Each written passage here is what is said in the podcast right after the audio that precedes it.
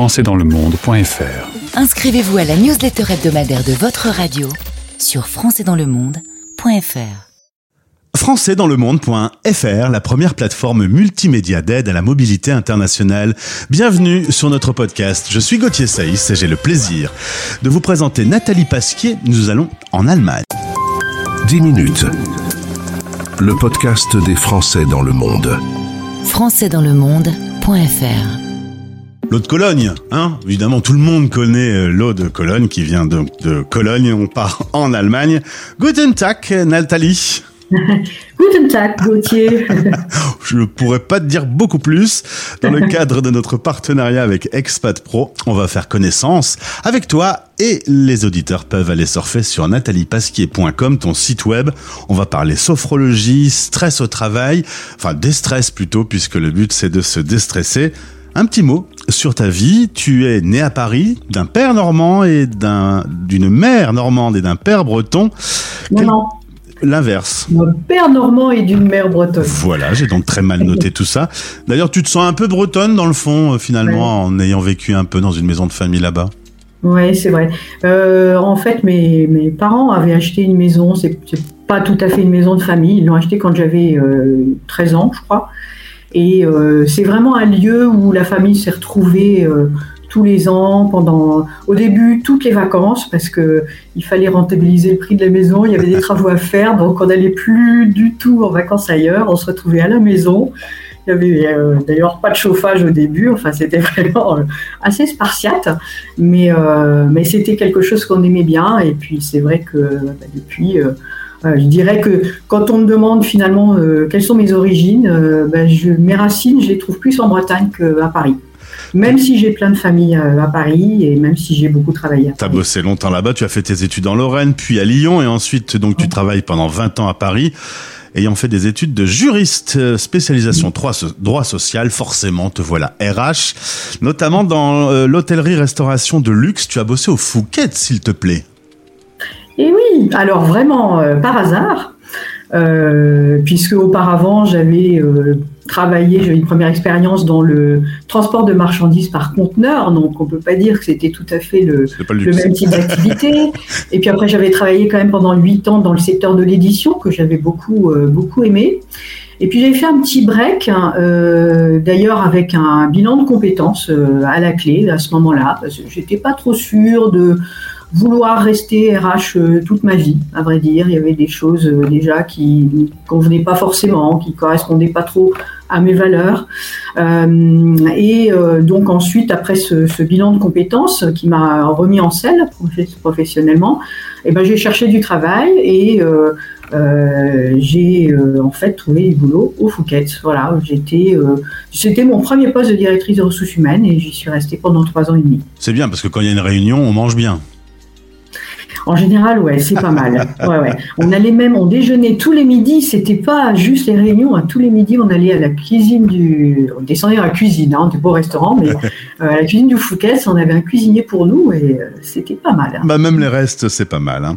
Euh, tu vas vivre une sorte de première expatriation. Alors, alors c'est pas une sorte, c'est une expatriation puisque tu vas rejoindre un, ami qui te propose de faire ce métier de RH sur Monaco. Tu vas y vivre 10 ans. C'est de l'expatriation, c'est un autre pays, hein, Monaco.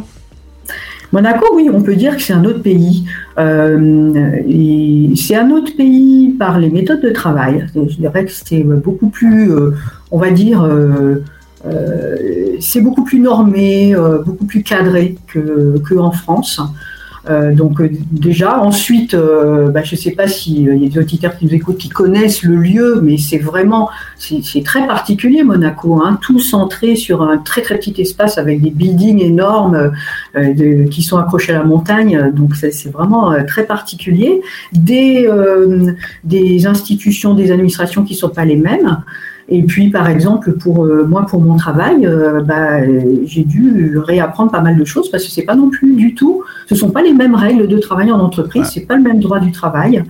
Euh, et donc, euh, voilà, faut, faut réapprendre plein de choses. C'est ça, faut déjà s'adapter, quoi. Malgré que ça soit euh, ce tout petit pays collé à la France, c'est un autre pays.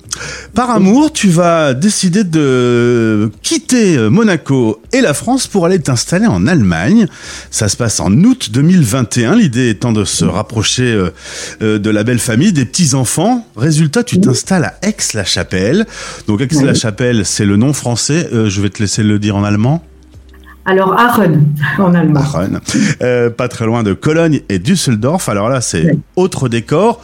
Et puis on me le dit tout le temps, vivre en Allemagne, c'est un pays qui est juste à côté de la France, c'est comme d'autres codes culturels. Tu m'as dit que le premier choc culturel, c'était la bureaucratie. Il faut respecter les règles. Euh, oui, alors il y en a beaucoup, beaucoup. C'est euh, le, il y a beaucoup de bureaucratie. Euh, il y a beaucoup de formulaires à compléter. Ça dure très longtemps parce qu'en plus de ça, ils sont très en retard au niveau de la digitalisation par rapport à la France. Et euh, donc, par exemple, moi qui me suis installée en Allemagne, il a fallu que je, crée mon entreprise. Hein. C'était aussi, en plus d'une expatriation, une expérience euh, entrepreneuriale. eh bien, j'ai trouvé très très long de pouvoir obtenir la sécurité sociale, pouvoir créer mon entreprise, pouvoir savoir combien je vais cotiser à la retraite, si même déjà je peux cotiser en tant qu'indépendante, et ainsi de suite. Euh, ça a duré euh, pratiquement 4-5 euh, mois. Et je peux dire que c'était assez stressant, quoi. Quand je vois la facilité qu'on a en France à, à créer une auto-entreprise, j'ai été très très étonnée. Euh, voilà, de constater ça. Et alors, alors c'est assez drôle. En effet, tu vas faire RH. Alors, ben, pour résumer, souvent on appelle le RH pour licencier quelqu'un et pour donner un petit coup de stress. Et tu vas décider que ta carrière va évoluer dans un autre sens puisque te voilà coach euh, et pour déstresser justement les salariés qui ont euh, cette pression euh, du burn-out. L'idée aujourd'hui, avec le, le, coaching que tu proposes, c'est de soulager un peu le, le salarié. Oui, en fait, euh, je pense que j'étais à la bonne place hein, euh, dans l'entreprise pour moi me rendre compte euh, effectivement de tout ce qui peut être infligé aux salariés comme, type de stress. Hein. Il y a vraiment des, énormément matière à, stresser les gens. On leur euh, demande malheureusement euh, très souvent de changer de méthode de travail. Euh, en plus, ce que je constatais souvent aussi, c'est qu'ils étaient mal, leurs compétences étaient mal utilisées ou mal reconnues. les managers eux-mêmes n'étaient pas forcément, on va dire, formés suffisamment pour accompagner les changements, pour accompagner leurs équipes, etc. Donc, et en plus au four et au moulin, parce que à la fois ils doivent manager, mais en même temps, euh, eh bien, euh, ils sont obligés de, ils gardent leur boulot, leur métier opérationnel, quoi. Donc surchargés de travail eux-mêmes, donc du coup stressés. Alors ça redescend toute la pyramide, euh, et ça, ça fait ça du haut jusqu'en bas. Donc je pense que j'ai été une, une très bonne place pour, euh, pour constater ce genre de choses. Et, euh, et je ne voulais pas, euh, j'en avais marre d'être dans le système, j'en avais marre que quand je, grosso modo, quand j'arrive dans le bureau de quelqu'un, comme ça m'arrive en début de carrière, la personne me dise Oh mon Dieu, ah. tu m'apportes ma lettre de licenciement. Ça va être un mauvais moment à passer. Tu voulais, ah, tu pouvais plus garder cette place, c'était fini. Ouais, non, je je pouvais plus pas.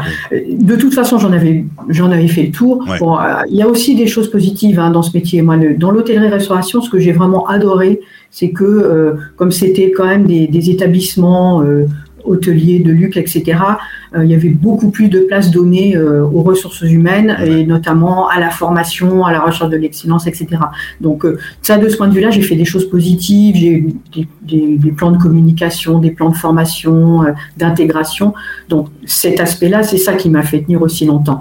Mais, mais en même temps, dans l'hôtellerie, tout le monde sait que c'est très stressant en plus ce métier. Alors Nathalie, tu vas rajouter une corde à ton arc puisque tu vas te pencher sur le sujet de la sophrologie. La sophrologie qui a des vertus incroyables. On respire, on arrive à se calmer, à se détendre, à prendre du recul. Euh, aujourd'hui, la sophrologie, comment tu l'amènes à, quelqu'un qui vient te rencontrer? Moi, quand euh, je parle de sophrologie, bah, j'ai presque envie de dire que c'est une, technique euh, thérapeutique qui t'aide à reprendre ta vie en main quelque part.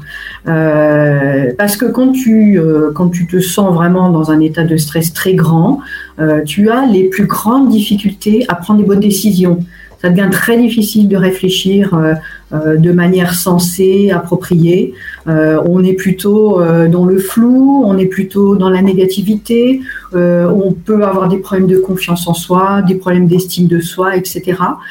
et donc justement, c'est très important d'arriver à se calmer, à se détendre, à se reconnecter à soi, en fait, de se rendre compte de ce qui se passe en soi euh, quand on est euh, stressé, de reprendre conscience avec ses besoins euh, pour pouvoir ensuite réfléchir de manière plus appropriée. Voilà. Et si je suis un auditeur du bout du monde, je peux travailler en visio. La sophrologie en visio, ça marche très bien? La sophrologie en visio, ça marche très bien. Oui, je, moi, depuis que je suis ici, ça fait maintenant deux ans et demi. Euh, je travaille euh, uniquement à distance pour l'instant. En fait, la sophrologie sont des exercices à la fois qui combinent la respiration, les contractions musculaires euh, et la visualisation, la suggestion mentale. En fait, ce sont des exercices qui se, qui se succèdent et que tu peux tout à fait montrer aux personnes. Hein. Tu leur expliques les consignes, tu leur montres on fait ensemble les exercices. Euh, je recueille ensuite, bah, j'observe la personne, hein, euh, je peux tout à fait la voir euh, avec la, caméra, etc., voir ses réactions. ensuite, elle me fait un retour de ce qu'elle a ressenti, etc. et donc, ça permet vraiment d'avoir un échange du début jusqu'à la fin de la séance. et ensuite, bah, je, lui, en plus, je lui envoie les consignes des exercices et les enregistrements euh, de, certains exercices que l'on fait euh, pour qu'elle puisse après euh, s'entraîner chez elle, parce que ça c'est très important quand on fait de la sopho, c'est de l'entraînement, hein, c'est au long terme. Donc elle repart, elle a vraiment tout, tout ce qu'il faut, tous les éléments pour pouvoir être autonome chez elle. Et quand tu vois sur ton site, dans la section témoignages, Eric qui dit Nathalie a su cerner mes besoins et mes forces, tu te dis que tu as mhm. bien fait de quitter les RH et de te lancer dans cette activité. Là, franchement, euh, quand tu entends ça, et c'est génial, quoi.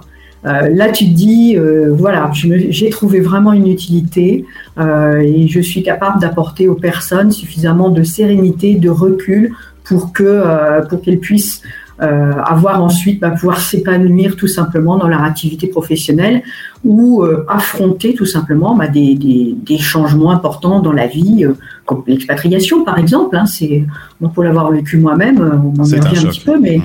c'est ça bouscule beaucoup, ça bouscule de, on, quitte tout et puis ça bouscule ses habitudes, ça bouscule, il faut se refaire des noyaux, des connaissances, donc c'est vraiment stressant. Surtout pour le conjoint qui suit, par exemple. Hein. Nathalie Pasquier, sophrologue, coach carrière certifié. Vous pouvez la contacter de notre part ou de la part de Expat Pro. Ça se passe sur nataliepasquier.com ou depuis le site expatpro.com. Merci Nathalie pour cet échange. Amuse-toi bien euh, en Allemagne. Une bonne saucisse et une bonne bière ce soir au programme pour ne pas être dans le cliché. Hein. J'ai horreur de ça, les clichés. Hein. Et bon carnaval. et carnaval, évidemment. À bientôt. Au, plaisir de te retrouver. Alors, Français dans le monde.fr